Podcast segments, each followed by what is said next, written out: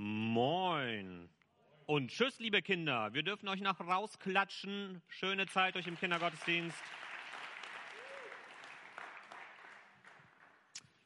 So. Bevor ich äh, in die Predigt für heute einsteige, habe ich noch äh, zwei Informationen, die ich gerne weitergeben möchte. Wenn das hier vorne vielleicht auftaucht. Äh, taucht noch nicht auf? Gucken wir mal. Ja, da taucht es auf. Sehr schön. Also, einmal eine herzliche Einladung an alle Männer unter euch nochmal. Ich hatte das schon mal erwähnt gehabt. Ähm, der, die Bibelschule Brake, da wo ich meine Ausbildung hatte, veranstaltet regelmäßig einmal im Jahr einen Männertag. Meistens am letzten Wochenende im Januar und auch dieses Jahr planen sie das wieder unter dem Motto Krisenfest. Und da wird äh, Wolfgang Klippert, ein sehr bekannter Lehrer von der Bibelschule Wiedenest, äh, Vorträge zu diesem Thema halten. Und es wird dort auch Seminarblöcke geben. Es gibt sieben zur Auswahl und vielleicht, ihr kennt ihr da unten rechts, kennt ihr den vielleicht. Ich werde auch da sein. Äh, ich wurde eingeladen, ein Seminar zu halten zum Thema in der Schreibwerkstatt der Evangelisten und werde so Einblicke geben aus meinen Reihen hier über Markus und Johannes. Ähm, eine herzliche Einladung an alle Männer. Am 29. Januar ist das. Ich werde schon einen Tag vorher runterfahren, weil ich dort im Plenum sein werde bei den Schülern, ähm, um einfach dort ein geistliches Wort weiterzugeben an die Bibelschüler. Aber wenn sich Männer hier finden, die Interesse haben, da runterzufahren zum Männertag, ihr könnt euch untereinander organisieren, wenn ihr voneinander wisst, wenn ihr Interesse dran habt, oder ihr könnt euch bei mir melden, dann kann ich das sonst verknüpfen. Aber eine ganz herzliche Einladung dazu. ist immer ein sehr, sehr guter Tag und eine gute Gelegenheit, einfach mal äh, was anderes zu sehen, zu hören, mit anderen Leuten auch in Kontakt zu kommen. Also an alle Männer eine herzliche Einladung. Das Zweite ist, das hatte ich schon letzten Sonntag erwähnt, ähm, dass ich ja äh, für einzelne Leute oder zum Beispiel mit dem Stefan einen Predigerkurs mache und ich hatte angeboten, das auszuweiten für andere, die Interesse haben, sowas zu machen. Und ich habe, äh, weil schon Interessenten da sind, habe ich einfach mal einen Infoabend angesetzt zu diesem Thema unter dem Motto Preach It. Ähm, und da könnt ihr gerne, wenn ihr Interesse habt und sagt, ich würde gern mal lernen, wie legt man überhaupt einen Bibeltext aus? Und wie arbeitet man den so aus, dass man am Ende theoretisch, muss nicht sein, aber theoretisch hier vorne steht oder in der Jugendstunde das vorträgt oder in einem anderen Kontext, auch vielleicht im Hauskreis. Wenn man diese Arbeit sich mal gemacht hat, so eine Predigt zu erarbeiten, kann man das an vielen anderen Situationen auch anwenden, äh, weil die Grundlagen sehr ähnlich sind. Und deshalb eine herzliche Einladung an jeden, der interessiert ist. Am 27. Januar um 20 Uhr wird es hier im Gemeindezentrum einfach einen Infoabend geben, wo wir darüber ins Gespräch kommen, wie könnte das aussehen, wie wird das aussehen, welche Termine sind möglich und, und, und. Äh, wenn du Interesse hast und sagst, ich wollte schon immer mal einfach mal reinschnuppern, ganz unverbindlich, wie man sowas gestalten könnte, so eine Predigt oder einen Hauskreis oder eine Jugendstunde, dann äh, fühl dich eingeladen, einfach dabei zu sein und ähm, erstmal zuzuhören, was da überhaupt auf einen zukäme am 27. Januar um 20 Uhr. Soweit an Terminen von meiner Seite. Jetzt habe ich euch zum Start für die Predigt, um die es heute gehen soll, mal zwei Bilder mitgebracht. Und dann müsst ihr mal gucken, äh, was ihr davon haltet. Das erste Bild. Könnt ihr das erkennen, was das ist? Senf nicht, ne? Ja, doch, Senf, richtig, hast du recht. Hast du gute Augen. Ich habe das selber gehört. Das ist Heinz Monster Senf. Also sieht ein bisschen schräg aus, finde ich. Ne? Richtig, das ist ein Energy Drink eigentlich. Und das ist jetzt hier so eine Kombination. Sieht, sieht ein bisschen ungesund aus. Ich habe noch ein zweites Bild mitgebracht.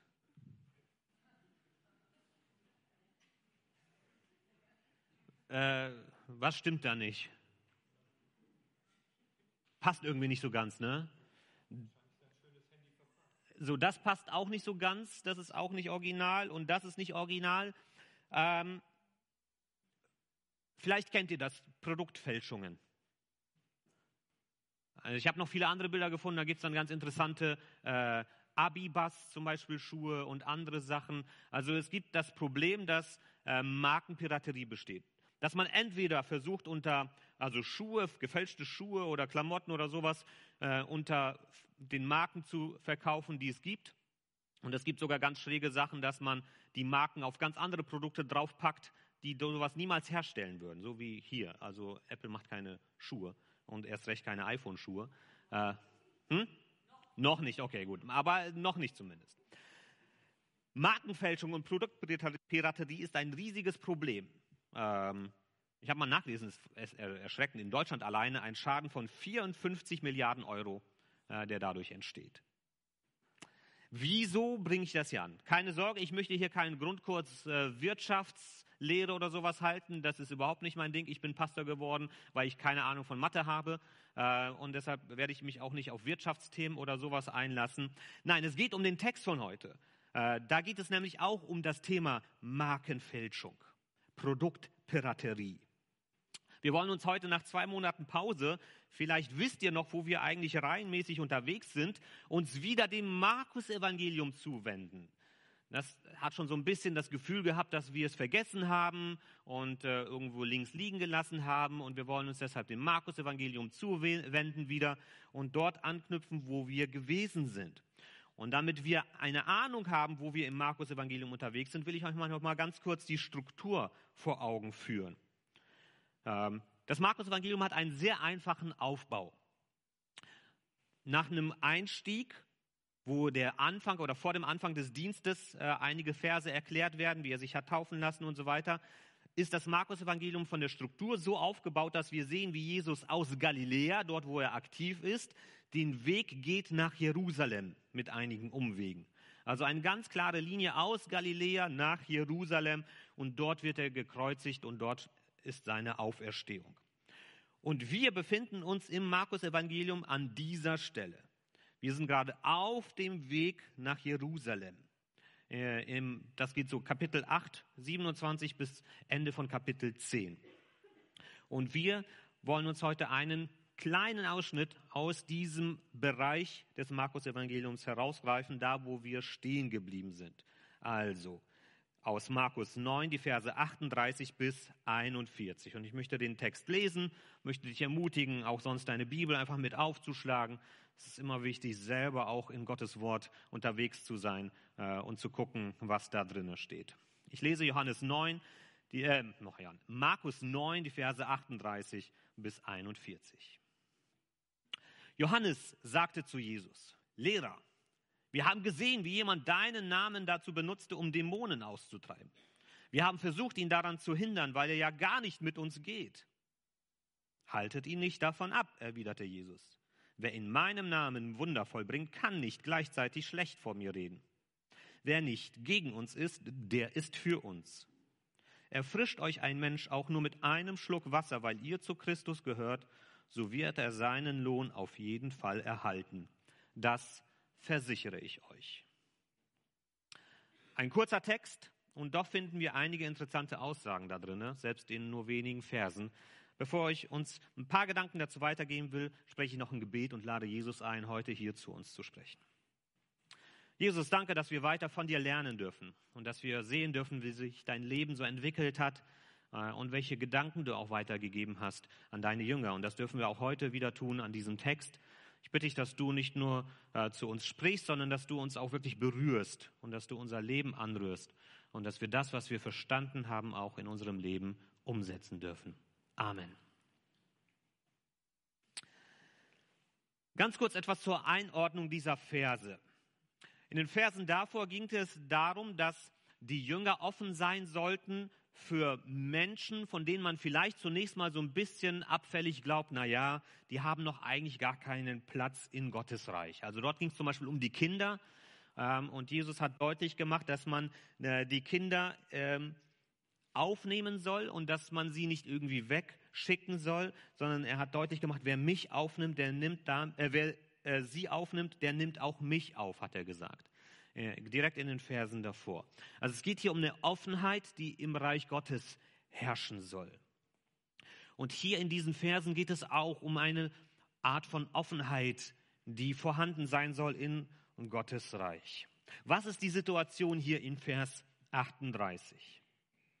Da kommen die Jünger zu Jesus voller Entrüstung. Johannes wird hier rausgegriffen, das ist einer von dieser Kerngruppe, von diesen drei, die oft mit dabei gewesen sind an vielen wichtigen Situationen im Leben von Jesus ähm, als so eine Kerngruppe. Und der kommt jetzt als Sprecher dieser Jüngerschaft zu Jesus. und beschwert sich. Da passiert etwas Ungeheuerliches. Offensichtlich läuft da einer herum und hat die Frechheit, Menschen im Namen von Jesus zu heilen, zu befreien von dämonischen Mächten und Einflüssen. Und wie reagieren die Jünger darauf, dass dieser da rumläuft? Kommen sie zu Jesus voller Begeisterung und sagen, Jo, sauber, da ist das Reich Gottes am Wirken, hier passiert etwas, juhu, es weitet sich aus. Nein, leider nicht. Sondern diese Jünger kommen und beschweren sich. Die bringen eine Klage vor. Und mich erinnert das so im ersten Moment ein bisschen an Markenrechtsanwälte. Ich hoffe, ihr hattet noch nichts damit zu tun. Diese Markenrechtsanwälte, die dann Firmen verklagen, weil sie zum Beispiel den falschen Farbton ohne Lizenz verwenden. Das ist ein bisschen zu sehr magenta. Das darfst du nicht nutzen. So gibt ganz viele Fälle davon, dass ein großer Konzern dann gerne verklagt, weil man den falschen Farbton benutzt. Und das klingt dann für mich so ein bisschen, ich habe das mal versucht, in so Anwaltssprache zu übersetzen. Wir haben dem Angeklagten eine Unterlassungserklärung und ein Vertraulichkeitsabkommen vorgelegt, aber er hat sich leider auf unsere Bedingungen nicht eingelassen. So müssen wir feststellen, dass der Angeklagte weiterhin ohne gültige Lizenzrechte im Namen unseres Klienten unterwegs gewesen ist und illegalerweise Dämonen ausgetrieben hat. Das ist so ein bisschen das, was bei mir hier so rüberkommt. Was erlaubt er sich, einfach im Namen von Jesus unterwegs zu sein und Menschen zu befreien? Wo kommen wir dahin, wenn das jeder tun würde? Und ich frage mich so ein bisschen bei diesem Text, was so die Motivation dahinter ist. Wieso sind diese Jünger so angenervt davon, dass da jemand Menschen hilft im Namen von Jesus? Und es kann sein, dass da ganz menschliche Motive vorliegen. Ich will das zumindest mal so in den Raum stellen. Wir hatten ein paar Verse vorher eine Geschichte, wo Jesus vom Berg der Verklärung runterkommt und da ist eine große aufgebrachte Menschenmenge. Da geht es um einen Jungen, der auch besessen ist.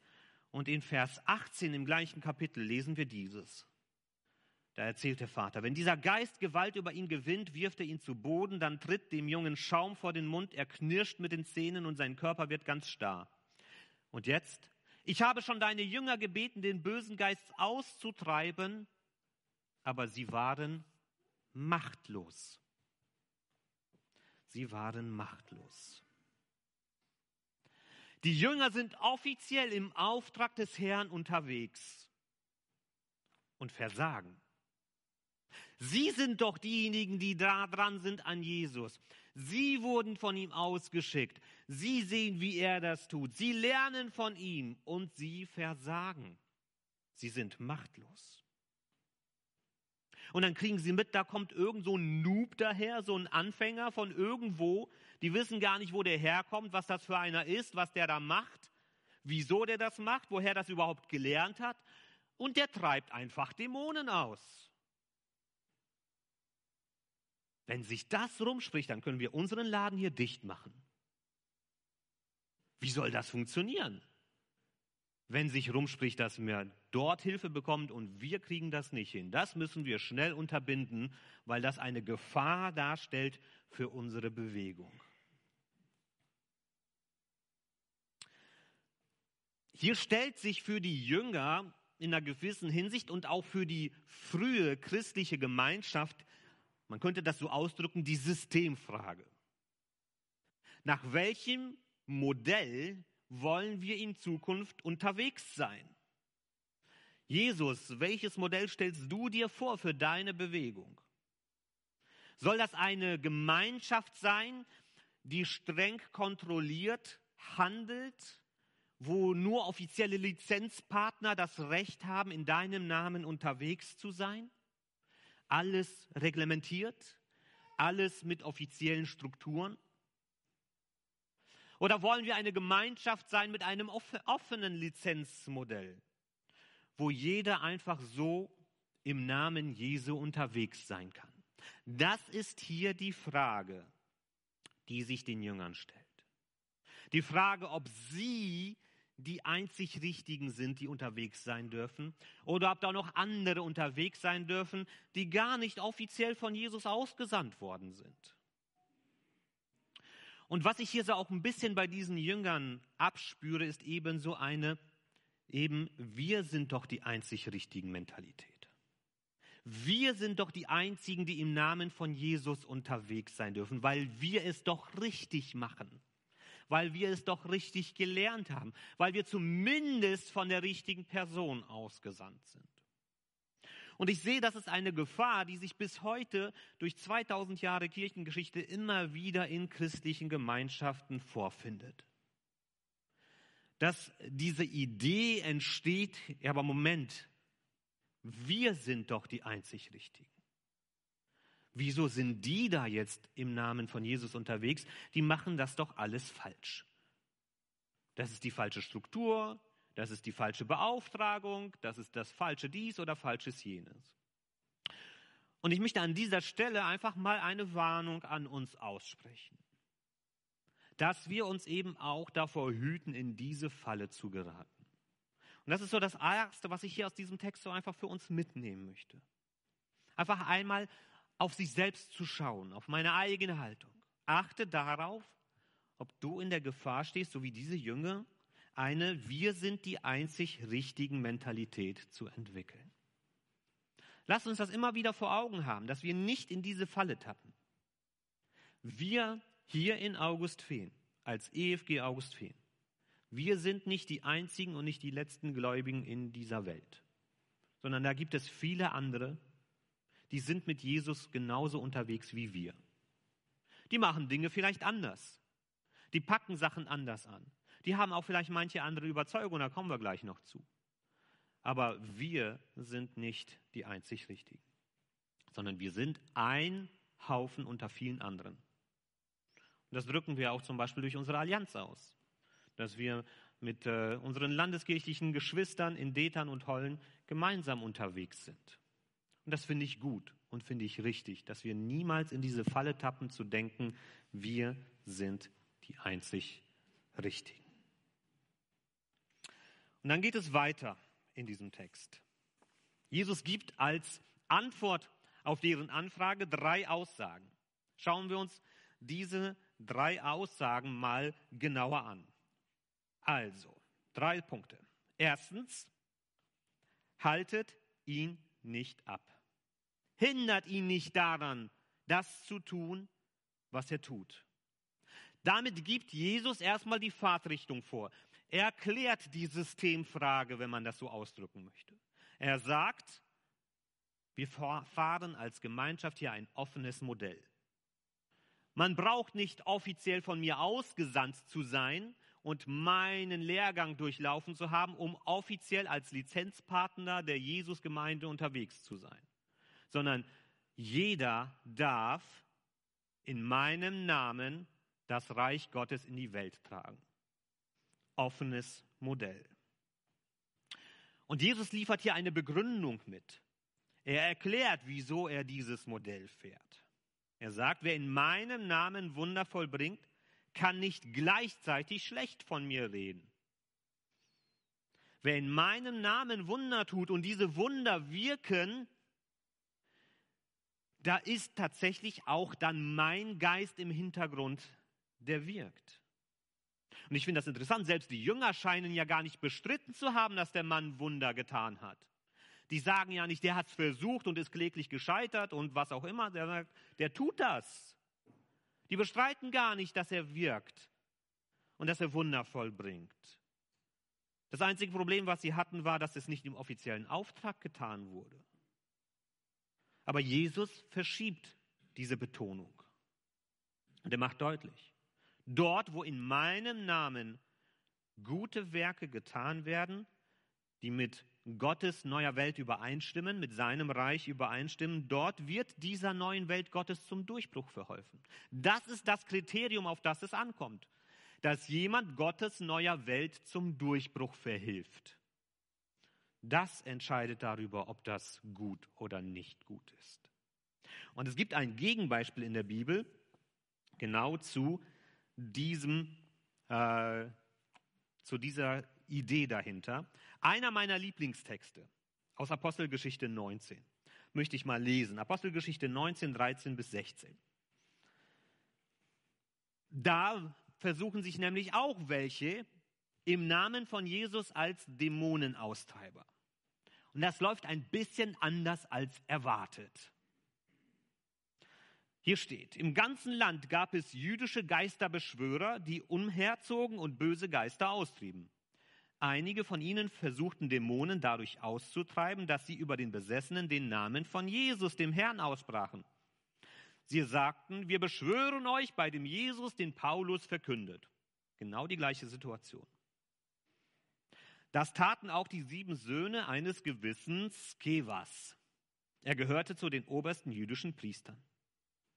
Doch der Dämon verhöhnte sie.